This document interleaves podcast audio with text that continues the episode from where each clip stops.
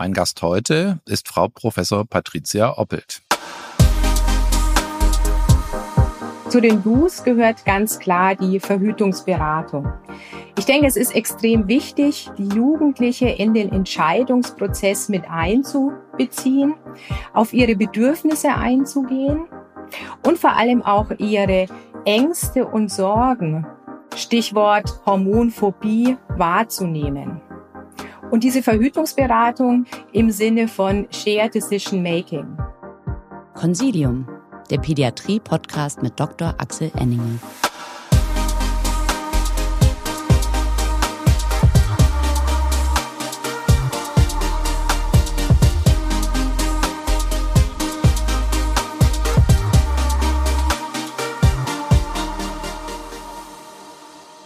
Herzlich willkommen, liebe Zuhörerinnen und Zuhörer, zu einer neuen Folge von Consilium, dem Pädiatrie-Podcast.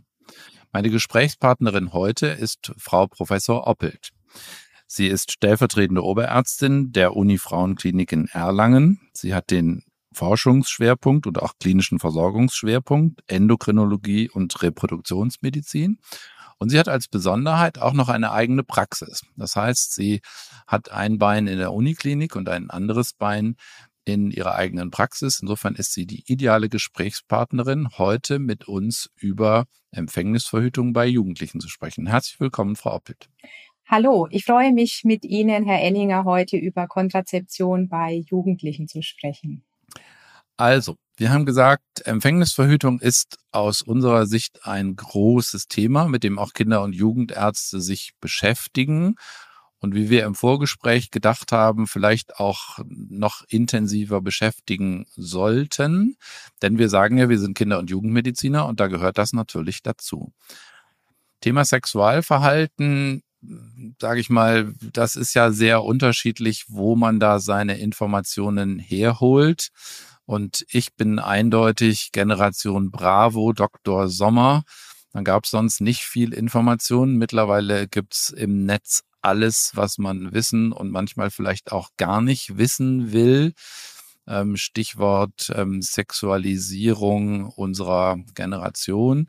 Und ich erinnere mich an Zahlen, die zeigten, dass das Alter des ersten Geschlechtsverkehrs immer weiter runtergeht. Ist denn dieser Trend immer noch so oder wie ist da momentan die ähm, Informationsquelle und wie ist das Verhalten der Jugendlichen? Tatsächlich hat sich das mit der Informationsquelle geändert und wir haben da ganz gute Umfragen zu, dass eben nicht mehr die Ärzte an erster Stelle sind, wenn es um Verhütung geht, sondern die sozialen Medien, in denen sich die Jugendlichen Informationen zur Verhütung holen. Aber der Trend wiederum über das zum Sexualverhalten ist eben eher rückläufig. Die Jugendlichen werden, und da muss man ja, denke ich, auch sagen, zum Glück nicht immer jünger.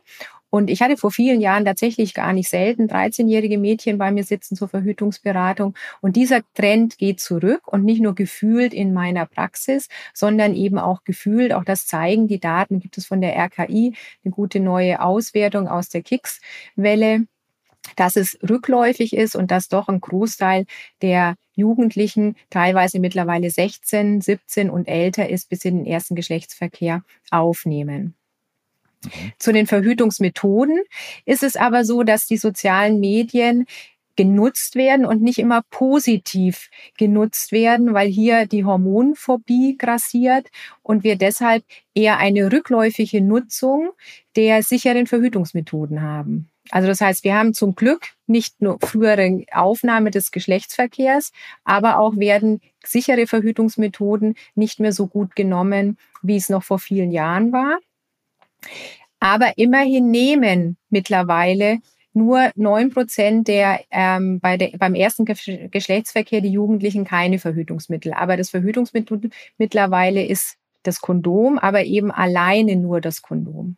Und das hat sich verändert.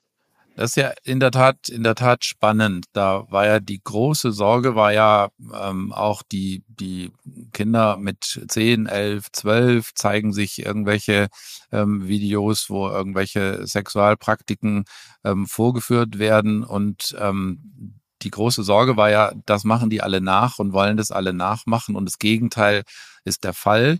Ähm, finde ich eine ganz interessante Beobachtung. Umgekehrt wissen wir, glaube ich, aus ganz vielen Bereichen, also ich kann das, kann das als Kindergastroenterologe sagen, auch das Thema Ernährung wird ganz wesentlich beeinflusst durch Influencer, durch, durch soziale Medien und unsere Rolle als Ärzte ist da, ähm, sage ich mal, eher auf dem Rückzug.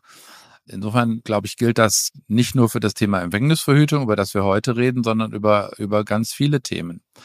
Aber konstruieren wir doch oder starten wir einfach mal mit einem, mit einem konstruierten Fall. Da kommt eine ähm, 15-Jährige zu Ihnen in die Praxis.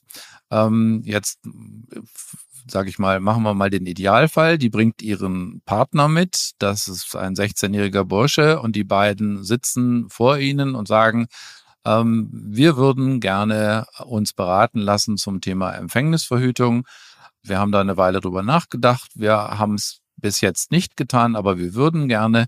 Wie beraten Sie dieses, sage ich jetzt mal, junge Paar oder die, die junge Frau? Genau.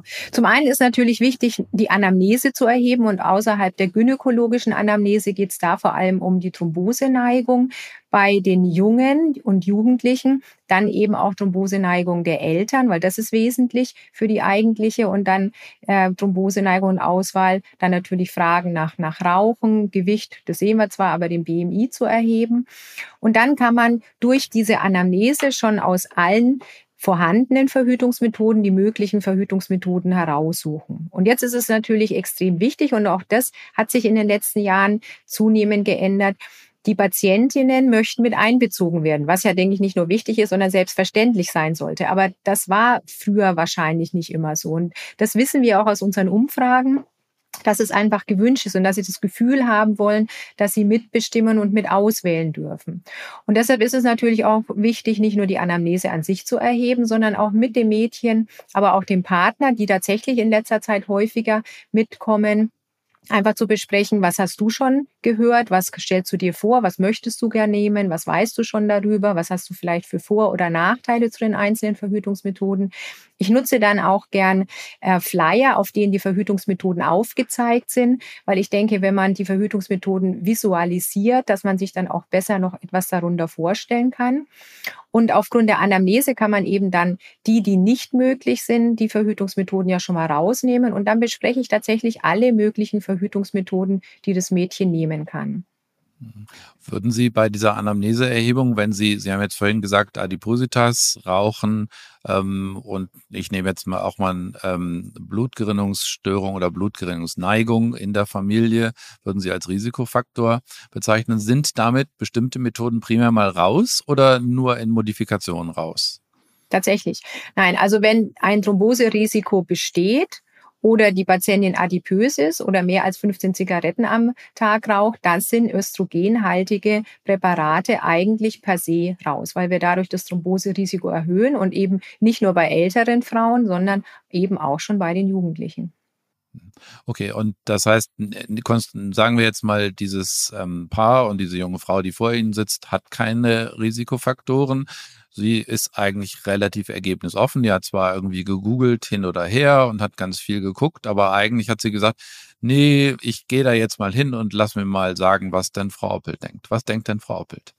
Dann würde ich bei der gesunden, jungen 15-Jährigen ganz klar natürlich in die Wahl einer Kombinationspille gehen. Wir wissen, dass es nach wie vor A, eine sichere Verhütungsmethode ist, aber auch eine gute Zyklusstabilität hat, aber allen voran auch Zusatznutzen bietet. Zusatznutzen wie Blutungen werden schwächer, Blutungen werden weniger schmerzhaft. Und deshalb ist es nach wie vor Mittel der ersten Wahl immer in Besprechung in Kombi mit einem Kondom, um eben auch vor STI zu schützen.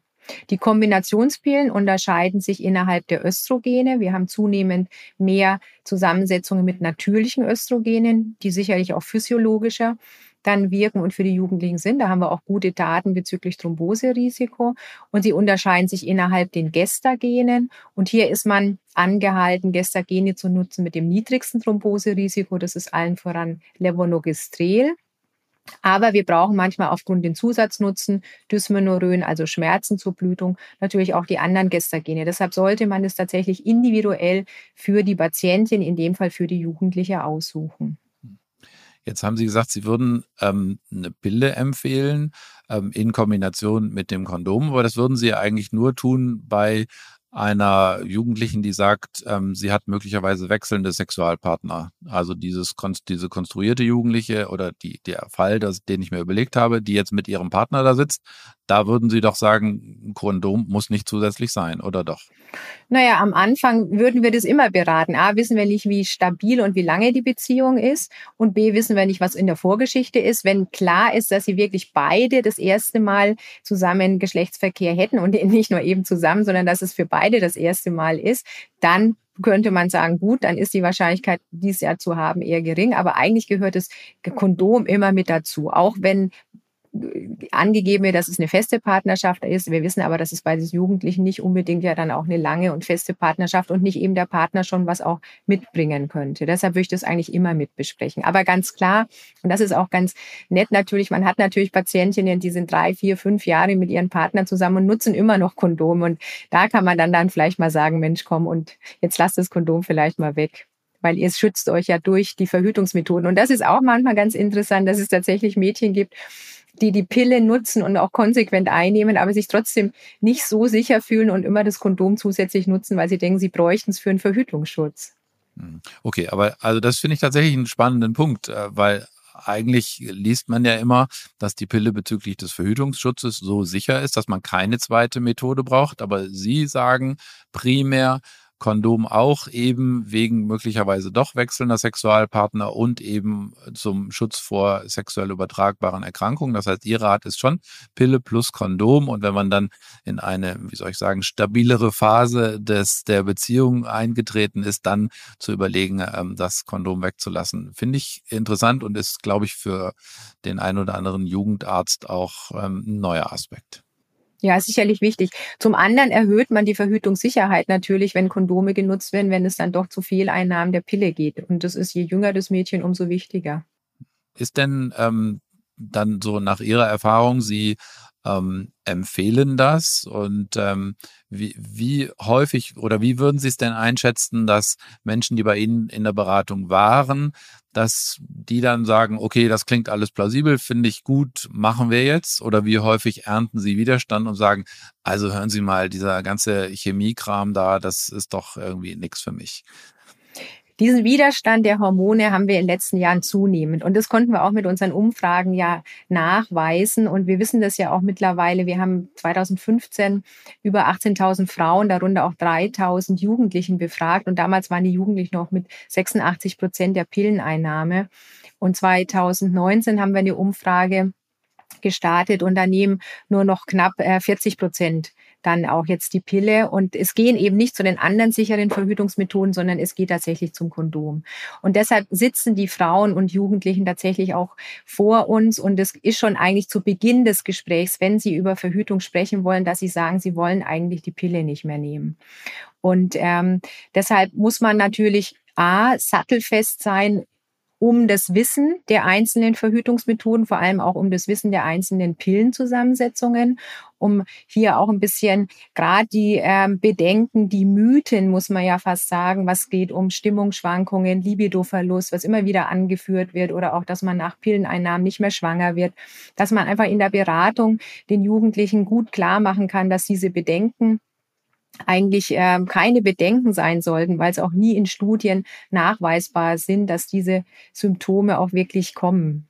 Hm. Können wir das nochmal, vielleicht nochmal noch mal kurz ähm, aufdröseln? Was sind Bedenken, die Sie häufig hören und wo Sie dann sagen, also das ist eher ein Mythos. Zählen Sie doch mal so die, die drei, vier Topscorer der ähm, Bedenken auf.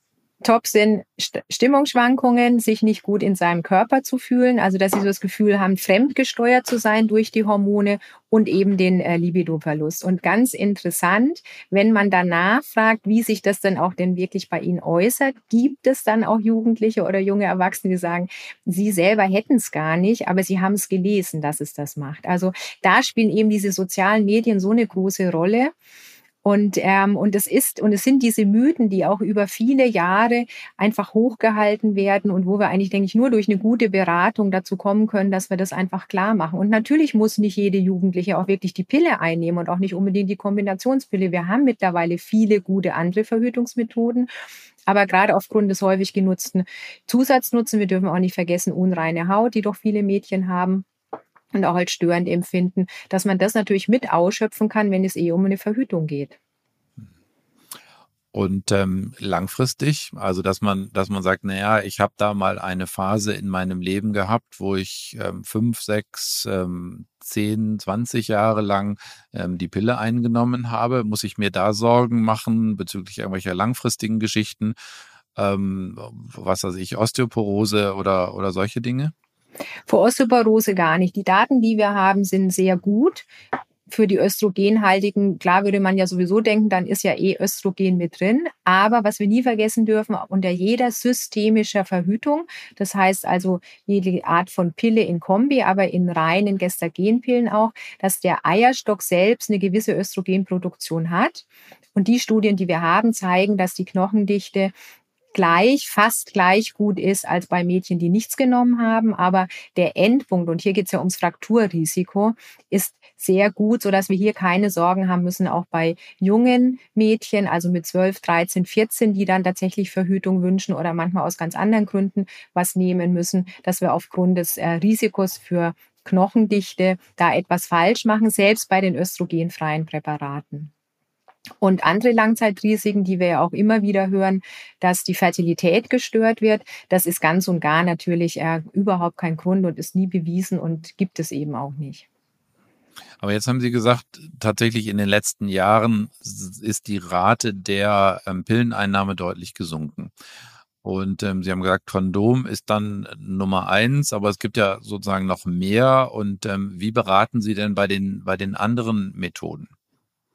Genau, also ich versuche tatsächlich alle Methoden zu beraten. Zum einen versuche ich aber schon auch diese Hormo Hormonphobie etwas entgegenzuwirken und einfach auch klar zu machen, was wir wissen, was passieren kann, welche Nach- und Vorteile die Östrogene haben. Aber ich berate dann eben auch über die östrogenfreie Pille oder eben auch über intrauterine Verhütung. Das heißt, das sind die Spiralen, die es einmal als Kupferspiralen, aber auch als Hormonspiralen gibt, die selbstverständlich auch für Jugendliche denkbar sind. Also hier war ja vor vielen Jahren, vor 10, 15 Jahren auch die Gynäkologen immer sehr zurückhaltend bei Frauen, die noch nicht geboren haben, Spiralen zu ähm, legen oder anzubieten, zu empfehlen.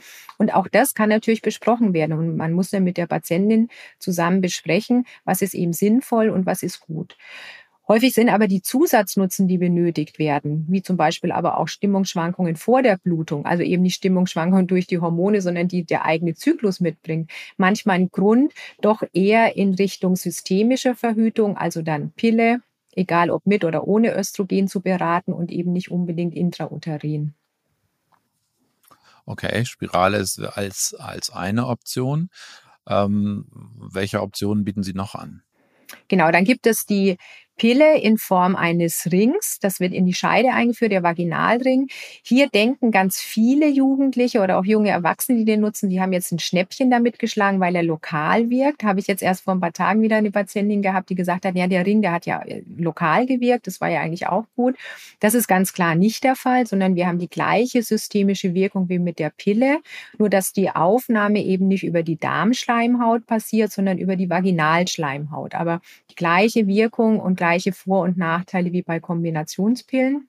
Wir haben auch ein Pflaster auf dem Markt, was aber leider etwas zu hoch dosiert ist, so dass das eigentlich eher sehr selten bis gar nicht genutzt wird und auch besprochen wird. Also wenn es um die Frage geht, vielleicht Pille nicht regelmäßig einzunehmen, dann ist der Ring eigentlich eine optimale Alternative. Ansonsten haben wir noch als östrogenfreie Präparate neben eben den Pillen, die oral angewandt werden und der gestagenhaltigen Spirale, das Hormonstäbchen, was in Oberarm eingelegt wird. Und wir haben eben die drei Monatsspritze, die leider häufig genutzt wird, wo wir aber wissen, dass sie mehr Nebenwirkungen bringt als alle anderen Verhütungsmethoden. Mhm. Und ähm, bei all dieser Beratung sagen Sie aber trotzdem, ist ähm, mit weitem Abstand bei den ähm, Alternativen zur Pille, ähm, Kondombenutzung jetzt sozusagen das, was momentan angesagt ist. Genau, also das, ja, das ist gar nicht, dass es bei der Beratung dann nach der Beratung genutzt wird, sondern dass wir die Mädchen einfach da so ein bisschen abholen, wenn sie zu uns kommen, einfach aus ganz anderen Gründen, dass sie dann längst die Pille abgesetzt haben, weil sie eben gelesen und gehört haben, dass Pille und Hormone so schlecht für den Körper sind und dann eben zum Kondom gewechselt haben. Mhm. Oder dass man, ja, dass man einfach im Gespräch, ohne dass sie jetzt wirklich zur Verhütungsberatung gekommen sind, einfach herausfindet, dass sie einfach die Pille einfach ähm, nicht für gut empfinden aufgrund dieser Hormonphobie. Also es ist nicht nach der Beratung, dass sie ins Kondom äh, wechseln oder zum Kondom äh, wechseln, sondern da haben wir sogar durch unsere Umfrage, unsere COCO-Studie, die wir 2019 gezeigt haben, dass gerade nach der Beratung die Jugendlichen und jungen Frauen gewillt sind, sichere Verhütungsmethoden und auch hormonelle Verhütungsmethoden zu nutzen, anders als eben vor der Beratung, wo eben hier ein Großteil und eben bis über 20 Prozent der Frauen Kondome genutzt haben.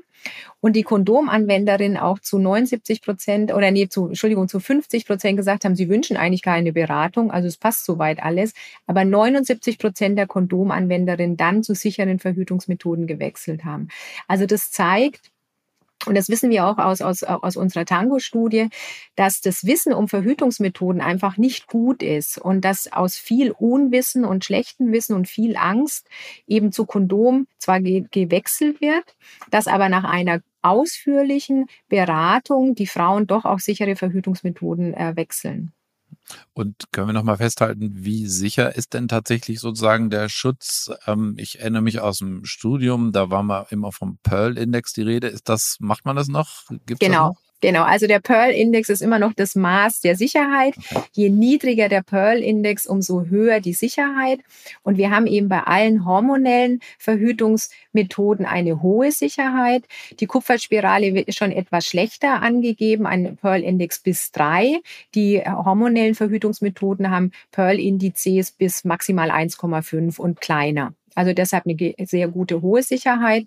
Beim Kondom ist es natürlich immer abhängig von der Anwendung. Wir wissen, dass es eben compliance-abhängig ist. Und da gibt es ja die ähm, Angaben von drei bis 20 Pearl-Index. Klar, wenn man es immer perfekt anwenden würde, wäre es auch noch ein einigermaßen sicheres Verhütungsmethoden, aber wir wissen natürlich, dass es eben nicht sicher angewendet wird und deshalb einfach für Frauen, die eben aktuell keinen Kinderwunsch haben, definitiv als alleinige Verhütungsmethode für Jugendliche nicht optimal ist. Bevor es gleich spannend weitergeht, möchten wir Sie gerne auf unsere neue Lernplattform Wissen wirkt hinweisen. Dort finden Sie Lerninhalte wie Vortragsaufzeichnungen, unseren Podcast und unsere beliebten Zeitschriften erstmals gemeinsam an einem Ort und direkt verknüpft mit den dazugehörigen CME-Fragen. Die Lernplattform steht Ihnen übrigens auch als App für iOS und Android zur mobilen Nutzung zur Verfügung. Wenn Sie die Printversion unserer Themen sowie Fragen und Antwortenhefte bevorzugen, können Sie diese selbstverständlich jederzeit unter servicematerial.infectofarm.com bei uns anfordern. Die erwähnten Links und E-Mail-Adressen finden Sie natürlich in den Shownotes dieses Podcasts. Jetzt wünschen wir Ihnen aber zunächst weiterhin viel Freude mit dem Consilium Pädiatrie Podcast. Ihr Team von Infectofarm. Also spannend, ne, wie das so wellenförmig verläuft. Ich meine, der der Hype der Kondome, wir erinnern uns alle an die an die ähm, anfangs, ähm, sage ich mal, große Sorge vor, vor HIV, wo sozusagen in den Medien die Kondome beworben wurden. Viele von uns erinnern sich an den berühmten Heller von Sinnen ähm, Sketch, ähm, der im Fernsehen lief und dann ebbte das wieder so ab und momentan scheint es wieder, wieder eine gewisse Rückkehr zu geben. Immer wieder äh, interessant, wie man das, wenn man das historisch so anguckt. Ähm, Sie hatten vorhin schon ähm, einmal, einmal kurz erwähnt, dass die ähm, drei Monats Spritze etwas ist, die was relativ viel angewandt wird, wo sie aber sagen, eigentlich finde ich das blöd, dass die angewandt wird. Ich finde, da sollten wir ein bisschen drüber reden, weil wir Kinder- und Jugendärzte ja auch manchmal mit ähm, Patientengruppen zu tun haben, die einfach anders betrachtet werden. Ich sage jetzt mal, der, ähm, der Teenager, das Teenager-Mädchen mit einer Trisomie 21, die natürlich auch ein Recht auf eine Sexualität hat, wo aber die Sorge der Betreuungspersonen des Umfeldes ähm, dass eine Schwangerschaft entstehen könnte, besonders groß ist und wo man dann auf Methoden zurückgreift wie diese, wo Sie sagen, naja, vielleicht gibt es doch eine Alternative. Da finde ich, ja. sollten wir ein bisschen drüber reden. Ja, das ist ein ganz gutes Thema. Es ist auch so mein Reizthema, weil es mich einfach nach wie vor ärgert, dass die drei Monatsspitze noch viel zu häufig genutzt wird, nachdem wir eben so viele andere gute Alternativen haben. Vor 20 Jahren war das sicherlich anders. Da gab es viele Alternativen nicht. Da musste man sich entscheiden, äh, Pille oder eben drei Monatsspitze und Kupferspirale. So viel mehr gab es da eben nicht. Aber mittlerweile haben wir ein Riesenportfolio. Und was muss man zur drei Monatsspitze wissen? Natürlich ist es auch eine legitime Verhütungsmethode. Aber wir wissen, dass es zum einen zur Gewichtszunahme führt. Und wenn wir jetzt mal in unserem Kollektiv nachschauen oder nachdenken, wer es bekommt, sind es häufig adipöse Mädchen, die diese drei Monatsspritze bekommen. Wenn wir dann auch noch wissen, dass die drei Monatsspritze den Eierstock tatsächlich so runterreguliert, dass er keine eigene Östrogene mehr bildet. Also wir wissen, dass wenn länger als 24, äh, 24 Monate die drei Monatsspitze gegeben wird, der Knochen, die Knochendichte darunter leidet, es zum Rückgang der Knochendichte kommt oder bei den Jugendlichen eben nicht zum äh, Aufbau der Knochendichte. Und wenn man dann noch uns überlegen, dass es zwar eine östrogenfreie Verhütung ist und wir wissen, Gestagene erhöhen nicht das Thromboserisiko, so ist es aber leider bei der Drei-Monat-Spritze so, dass sie tatsächlich das Thromboserisiko erhöht. Also drei Faktoren, Knochendichte, Gewichtszunahme, Thromboserisiko. Und wenn wir jetzt in das Kollektiv schauen, welche Mädchen bekommen das, Mädchen in Wohngruppen oder Betreuungseinrichtungen, die vielleicht Raucherinnen sind, die stark übergewichtig sind, die sich selber nicht entscheiden, entscheiden können, was sie bekommen.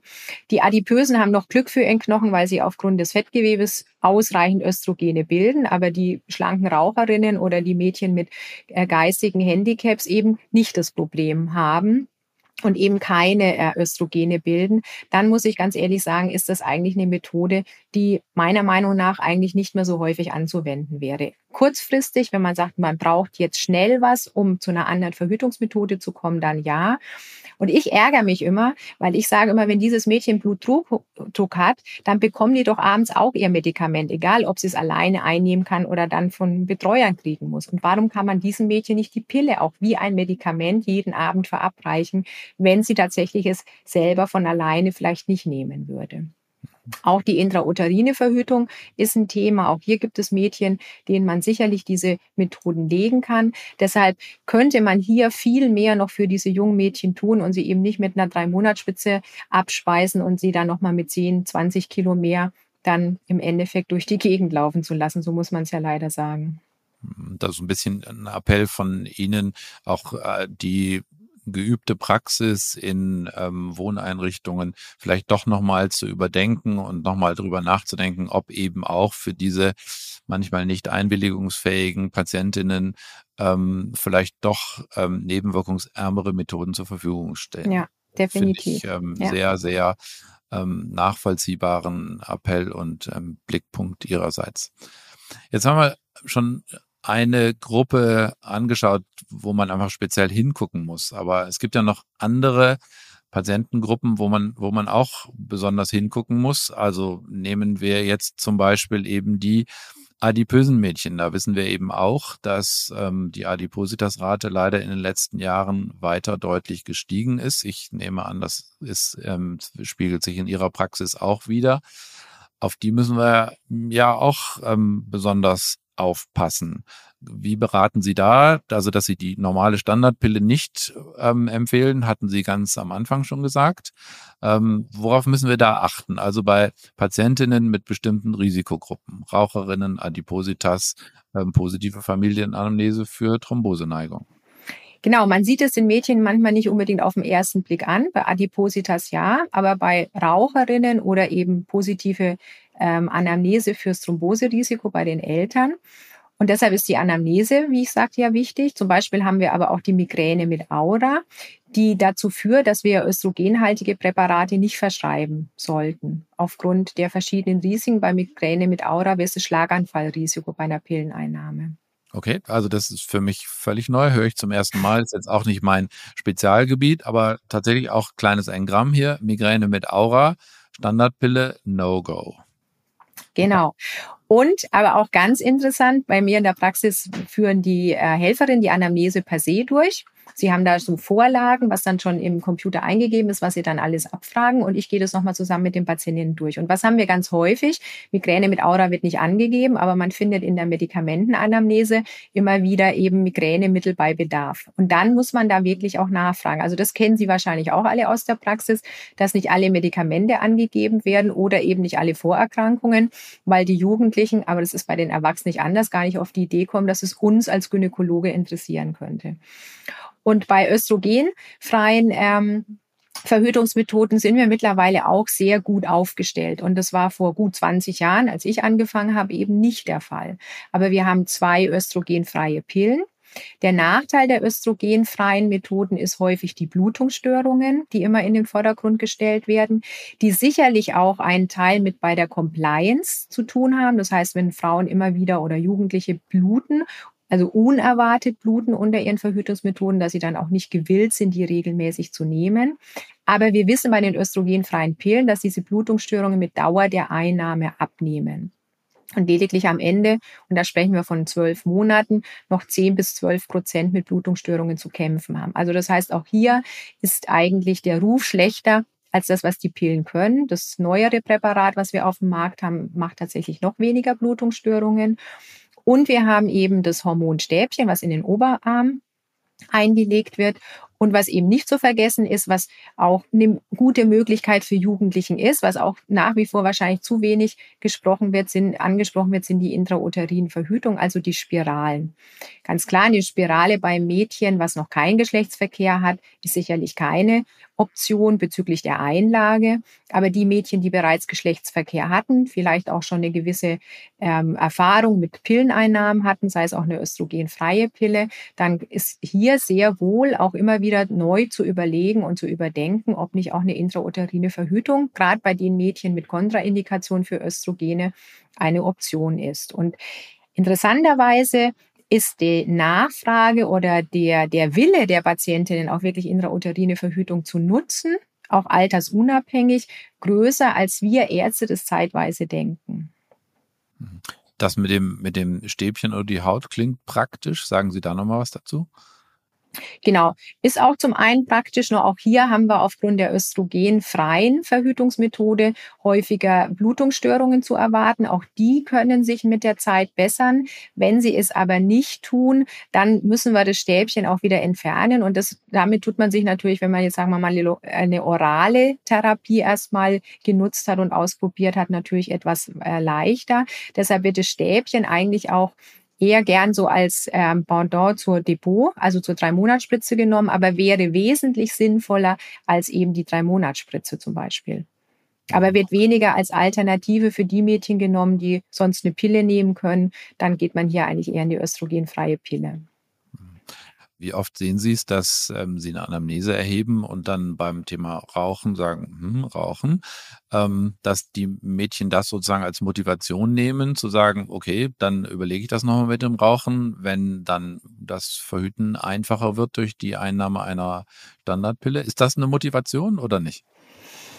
Ja, also ich würde ja mal sagen, dadurch, dass ich alle anderen Verhütungsmethoden auch gut finde, dass es ja nicht unbedingt einfacher wird, nur weil man keine Kombipille nehmen kann. Aber okay. tatsächlich doch, ich denke, dass einige schon anfangen, ähm, zu überlegen und zu überdenken, was sie eigentlich mit dem Rauchen auch wirklich tun. Und wenn man dann sagt, also so die Pille, die deine Freundin nimmt, die kann ich dir jetzt nicht geben oder den Zusatznutzen, den wir vielleicht ausschöpfen könnten, den wir mit den Kombipillen vielleicht etwas besser ausschöpfen könnten als mit dem, was wir jetzt besprechen müssen aufgrund des Rauchens, ähm, wäre es besser habe ich schon die eine oder andere Patientin, die dann so, ja, meine Praxis verlässt mit dem Gedanken, Mensch, dann höre ich das Rauchen auf. Aber ob sie das alles wirklich so umsetzen, ähm, könnte ich jetzt, also ich habe jetzt keine Patienten, wo ich das so im Kopf habe, wo ich das wirklich sagen könnte. Und ich glaube, ich glaube nicht, dass es dazu führen würde. Aber es ist auf jeden Fall mal ein ganz guter Punkt, das wenigstens anzusprechen. Jetzt hatten Sie ähm, oder hatten wir im Laufe des Gesprächs immer wieder auch mal über Kondome gesprochen und so im Nebensatz auch über ähm, sexuell übertragbare Erkrankungen gesprochen. Da ist ja, wenn man die, die Zahlen aus den USA sich anguckt, ist das ja wirklich ein Thema, was ähm, tatsächlich virulenter wird. Ist das in Deutschland auch so? Also wir haben die Zahlen bezüglich der Zunahme, kann ich jetzt aktuell von den letzten Jahren nicht unbedingt sagen, aber wir wissen, dass wir zunehmend mehr äh, Erkrankungen einfach sexueller, also über sexuell übertragbare Erkrankungen schon auch haben und dass es immer wieder ein Thema ist, was auch wirklich zu besprechen ist, was einfach ganz wichtig ist. Was aber auch zum Beispiel wichtig ist zu wissen, dass wir ja auch ein Chlamydien-Screening in Deutschland haben, was eben leider nicht so groß angenommen wird, wie man es eigentlich erwarten würde. Dass es wirklich jeder jungen Frau oder Jugendlichen angeboten wird bis 25, weil das einfach ein sinnvolles Screening ist und auch eine gute Therapie. Aber dass wir eine Zunahme an Erkrankungen haben, ähm, also dazu fehlen mir so die Daten. Mhm. Okay, aber das ist so in, in unserer Notaufnahme auch immer wieder oder immer häufiger ein Thema, eben gerade, gerade Chlamydien oder eben, dass wir tatsächlich auch über klassische Geschlechtskrankheiten immer wieder, immer wieder nachdenken. Da ist eben ähm, Syphilis und Gonorrhoe immer wieder nochmal ein Thema. Und das ist auch etwas, was wir Kinder- und Jugendärzte nicht so unbedingt auf dem Fokus haben, aber wahrscheinlich kein Fehler ist, wenn wir da auch mal wieder dran denken. Und auch das sollte natürlich in unsere Beratung eingehen. Definitiv. Also klar, aus Sicht des Pädiaters, ähm, als Gynäkologe denken Sie immer an Gonorrhoe und Syphilis, gerade auch in Kombination mit einer Chlamydieninfektion sollten Sie immer in diese Richtung auch weiterdenken, aber auch generell bei Vaginalinfektionen sollte man als Gynäkologe natürlich in die Richtung denken und wir tun das, glaube ich, auch, aber Sie als Pädiater sollten das natürlich auch tun, genau, weil Sie sehen die Jugendlichen genauso und sehen Sie vielleicht manchmal vor uns mit ihren Beschwerden. Mhm. Genau. Also Appell an die KollegInnen, ähm, da zu gucken. Und ähm, ich glaube, da gilt weiterhin ja die, die Regel, ähm, wo eine sexuell übertragbare Erkrankung ist, muss man zumindest nach den anderen auch suchen oder auch ähm, danach schauen. Oder? Die, das genau. haben wir auch mal alle so gelernt. Genau, ja. Okay. Frau Oppelt, ähm, eine Frage, die ich einfach gerne wissen möchte, weil es auch in meiner ähm, Ambulanztätigkeit immer wieder ein Thema ist. Alleine oder in Begleitung der Eltern mit den Jugendlichen sprechen. Also ich sag mal, wie ich das in meiner Gastro-Sprechstunde mache. Ich mache das so altersabhängig. Ich betreue meine Patienten mit chronisch entzündlichen Darmerkrankungen viele Jahre und ich versuche die so Schritt für Schritt daran zu gewöhnen, dass die Eltern irgendwann nicht mehr mitkommen. Ähm, bei so einem, bei so einem Thema wie Empfängnisverhütung, wie machen Sie es denn da? Also ich empfange meistens meine Patienten ähm, im, tatsächlich im, im Wartezimmer oder ich hole sie selber ab. Und dann sitzen ja beide Mutter und, und Tochter und es ist bei uns tatsächlich noch relativ häufig, dass die Mütter auch dabei sind. Und manchmal kriegt man dann schon ganz gut so einen Blick mit, wenn man sagt, so Anna, du kannst jetzt kommen und soll die Mama mitkommen. Also so entweder sagt die Mama so, also sagt die Anna ganz entspannt, ja, die Mama soll mit rein oder die Mädchen, die schon sagen, nee, nee, ich komme alleine. Und die, die so sagen, egal, egal ist immer so holla. Sie möchten eigentlich alleine zu mir reinkommen, aber sie trauen sich nicht ihrer Mutter zu sagen, sie wollen nicht. Und ich meine, Helikoptermütter, das ist ja wahrscheinlich auch ein Thema, was Pädiater kennen. Und dann sage ich, ja, dann magst du vielleicht erst allein reinkommen und später holen wir dann noch die Mama dazu. Und dann klappt es eigentlich immer ganz gut, weil dann trauen sie sich eigentlich zu sagen, sie kommen alleine. Und ich finde es auch immer angenehmer, wenn die Mädchen erst alleine mit mir reinkommen. Jetzt könnten wir vielleicht sagen, die haben vielleicht mehr Angst und die Mama soll erst rein. Aber die Mütter dann irgendwann mal zwischendurch wieder rauszuschicken, empfinde ich als schwieriger, als erstes Mädchen bei mir zu haben und dann die Mütter dazu zu holen. Immer dann natürlich, wenn die Mädchen es möchten. Und was hier vielleicht ganz wichtig auch ist, was gerade auch für Sie Pädiater wichtig ist, was machen wir Gynäkologen eigentlich mit den Mädchen, wenn sie sich bei uns vorstellen zur Verhütung? Wir müssen eigentlich gar nichts mit denen machen, außer sprechen. Das heißt, wenn ein Mädchen keine Beschwerden hat, keine Beschwerden angibt und auch selbst nicht unbedingt angibt, ob sie untersucht werden möchte. Ich frage die Mädchen auch immer und da sind auch immer wieder welche darunter, die sind mal ganz froh, dass man eine Untersuchung gemacht hat, weil sie dann sagen, okay, jetzt weiß ich, wie das ist. Und untersuchen heißt nicht immer gleich eine komplette gynäkologische Untersuchung, sondern dann heißt es zum Beispiel das äußere Genital nur mal anschauen, Ultraschall vom Bauch machen aber all diese Diagnostik müssen wir nicht durchführen, wenn wir über Verhütung beraten, aber auch wenn wir sie verordnen. Dann brauchen wir keine Untersuchung. Das ist, denke ich, auch ganz, ganz wichtig, weil auch manche Mädchen und auch da kriegt man ja mit der Zeit ein Gefühl dafür, so ein bisschen eher, ja, reinkommen und man weiß schon, oh, sie hat jetzt Angst, wann geht's jetzt los mit der Untersuchung? Und dann sage ich immer sofort, wir müssen keine Untersuchung machen, du kannst es selbst entscheiden. Wir können jetzt erstmal nur sprechen und wir unterhalten uns und dann sind die auch schon mal wesentlich entspannter. Und wie häufig erleben Sie es, dass Jugendliche bei Ihnen aufschlagen, sagen, ähm, ich möchte gerne ähm, A beraten werden, B ein Rezept haben, aber meine Eltern sollen es nicht wissen?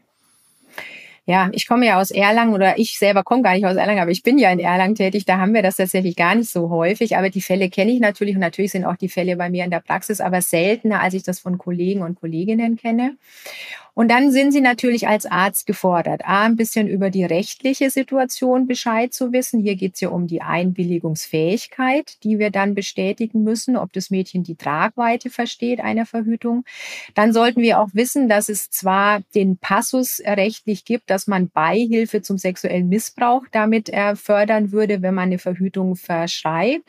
Andererseits sind die Gerichte da aber auch sehr großzügig, weil wir ja auch eine ungewollte Schwangerschaft damit verhindern. Und ähm, in dem Falle ist eigentlich ein 13-jähriges Mädchen, was ab da ist die Einwilligungsfähigkeit ja fraglich. Bei 15, 16, 17-Jährigen sollte man es zwar auch noch dokumentieren, aber da kann man eine Einwilligungsfähigkeit voraussetzen oder sehen.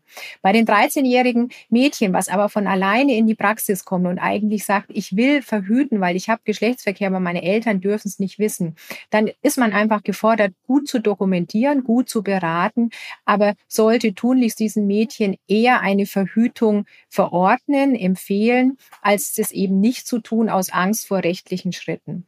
Und dann kann man immer noch schauen, was sind die Gründe? Und das ist vor allem wichtig, was sind eigentlich die die Gründe, warum die Eltern nicht das wissen dürfen. Das sind ja völlig unterschiedliche Gründe. Das können kulturelle Gründe sein. Und da muss man dann nochmal überlegen, gibt es vielleicht die Möglichkeit, dass das Mädchen doch mit den Eltern spricht oder tatsächlich auch überlegen, ob es so weit gehen könnte, dass man im schlimmsten Fall auch das Jugendamt mit einschalten müsste. Aber diese Fälle haben wir, sehen wir zum Glück nicht. Also wichtig ist, denke ich, eine gute Dokumentation, eine gute Beratung des Kindes und lieber pro Schwangerschaft verhindern, als eben äh, keine Verhütung zu verordnen. Und es gilt eben auch für Jugendliche eindeutig die ärztliche Schweigepflicht. Das ist ja bei uns in der Notaufnahme ja. auch immer wieder das Thema. Da kommt eine 16-Jährige ähm, mit Unterbauchschmerzen und ähm, wir stellen eine Schwangerschaft fest. Und dann ist ganz klar, erstmal wird die Jugendliche gefragt, ähm, dürfen wir mit deinen Betreuungspersonen, deinen Eltern darüber reden oder nicht? Und wenn die Jugendliche sagt, nein, das will ich nicht, dann haben wir eine ärztliche Schweigepflicht auch den Eltern gegenüber. Das, ähm, denke ich, muss man auch immer wieder mal betonen, ist manchmal schwer zu verstehen, aber ähm, eigentlich im Sinne der Jugendlichen. Die sollen selber entscheiden, wie die Informationen über ihren Gesundheitsstatus und auch über Schwangerschaftsstatus, über Einnahme der Pille, ähm, wer die Informationen bekommt. Ja. Vielen Dank, Frau Oppelt. Es gibt einen, ein Standardelement in unserem Podcast und dieses Standardelement heißt Do's and Don'ts. Sie dürfen ein oder zwei positive oder negative Nachrichten loswerden. Also mit Don'ts, da gibt es manchmal Dinge, die ähm, über die man genervt ist und die man gerne als Nachricht an die Kolleginnen loswerden will. Und bei den Do's genauso. Sie dürfen die Reihenfolge selbst entscheiden und ich bin sehr gespannt. Tja, Do und Don'ts. Zu den Do's gehört ganz klar die Verhütungsberatung. Ich denke, es ist extrem wichtig, die Jugendliche in den Entscheidungsprozess mit einzubeziehen, auf ihre Bedürfnisse einzugehen und vor allem auch ihre Ängste und Sorgen, Stichwort Hormonphobie, wahrzunehmen. Und diese Verhütungsberatung im Sinne von Shared Decision Making. Als weiteres Du sind Sie als Pädiater gefordert. Sie müssen bei der J1, J2 ein Stück weit gynäkologisch beraten. Sie sollen über Sexualität und Verhütung sprechen. Deshalb denke ich, ist es sinnvoll, dass eben auch Fachgruppen, die mit Jugendlichen arbeiten, diese betreuen, ein Basiswissen zur Verhütung haben. Aber noch wesentlicher ist, sie können den Weg der Mädchen zu uns Gynäkologen bahnen, wenn sie bei der J1, J2 das Gefühl haben, der Bedarf an Verhütungsberatung ist da. Was haben wir an Don'ts? Ein Don't ist vor allem, dass man sich nicht zurücklegt, wenn das Mädchen kommt und sagt, ich hätte gern die Pille verschrieben. Das heißt, zurücklehnt in Form von, ich muss gar nicht viel beraten, sie weiß ja schon, was sie will. Denn wenn sie sagt, sie will die Pille, dann ist es so, wie wenn ich zu Ihnen, Herr Enniger, sage, ich hätte jetzt gern ein Tempo. Ich möchte nämlich ein Taschentuch. Und wenn das Mädchen eine Pille möchte, dann möchte sie etwas zum Verhüten und eben nicht die Pille. Weil die Pille gibt es gar nicht. Wir haben mittlerweile ja eine Vielzahl von unterschiedlichen Zusammensetzungen. Also auch diesen Mädchen sollte man eine ausführliche Beratung zukommen lassen. Und ein weiteres Don't sind, dass man alteingefahrene Verhütungsmethoden neu überdenken sollte. Und hier sind wir natürlich vor allem bei der Drei-Monats-Spritze, die sicherlich vor 25 Jahren ihre Berechtigung hatte, aber heute aufgrund der Vielfalt von Verhütungsmethoden, eben auch aufgrund der unterschiedlichen Applikationsformen, eben nicht mehr in dem Maße ihre Berechtigung hat. Sehr gut. Vielen, vielen Dank. Ich finde, das, was Sie zur Beratung gesagt haben, gilt natürlich für alle ärztlichen Kolleginnen und Kollegen. Und ähm, wenn ich das so sagen darf, bei Ihnen merkt man Ihnen nicht nur die Erfahrung, sondern auch, ähm, dass Sie Spaß und Interesse an Ihren Patientinnen haben. Und ähm, ich glaube, das ähm, merkt man eins zu eins. Und das ist sicher auch ähm, für uns alle, die wir in einem anderen medizinischen Bereich tätig sind, hilfreich, dass wir uns das immer wieder mal vor Augen führen. Vielen, vielen Dank für dieses Gespräch. Und Ihnen, liebe Zuhörerinnen und Zuhörer, danke ich fürs Zuhören. Wenn Sie noch nicht Abonnent sind, würden wir uns freuen, wenn Sie Abonnent werden könnten oder werden würden. Das können Sie auf den üblichen Plattformen tun. Und wenn Ihnen diese Folge gefallen hat, freuen wir uns über eine positive Bewertung, entweder als Stern oder als Kommentar. Ähm, auch das ist für uns hilfreich. Und wenn Sie noch Anregungen haben, Themenideen, Referentenideen, also Gesprächspartnerideen, dann hören wir das auch sehr gerne. Und Frau Oppelt, das haben wir noch gar nicht besprochen, die wesentlichen ähm, Tipps, die Sie gegeben haben, um, auch in Form von einer Leitlinie, die würden wir wahrscheinlich auf den Show Notes auch noch hinterlegen wollen, oder? Damit die Kolleginnen das nachlesen. Ja, sehr gerne, auf jeden Fall. Ja. Also, vielen Dank und bis zur nächsten Folge. Das war Consilium, der Pädiatrie-Podcast. Vielen Dank, dass Sie reingehört haben. Wir hoffen, es hat Ihnen gefallen und dass Sie das nächste Mal wieder dabei sind. Bitte bewerten Sie diesen Podcast und vor allem empfehlen Sie ihn Ihren Kollegen. Schreiben Sie uns gerne bei Anmerkungen und Rückmeldungen an die E-Mail-Adresse consilium.infectofarm.com. Die E-Mail-Adresse finden Sie auch noch in den Show Notes. Vielen Dank fürs Zuhören und bis zur nächsten Folge. Ihr Team von Infectofarm.